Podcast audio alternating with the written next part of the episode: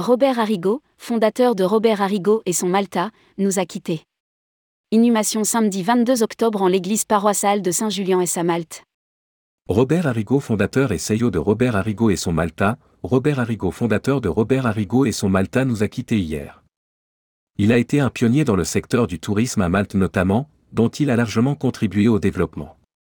Rédigé par Jean Dalouse le mercredi 19 octobre 2022.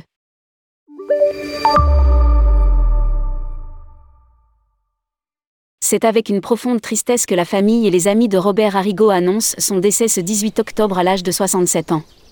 Son charisme et sa bienveillance en ont fait un gentleman du secteur qui manquera à toute sa famille et ses équipes vont continuer à œuvrer en gardant son état d'esprit. Un hommage lui sera rendu ce samedi 22 octobre à 10h en l'église paroissiale de Saint-Julien et à Malte.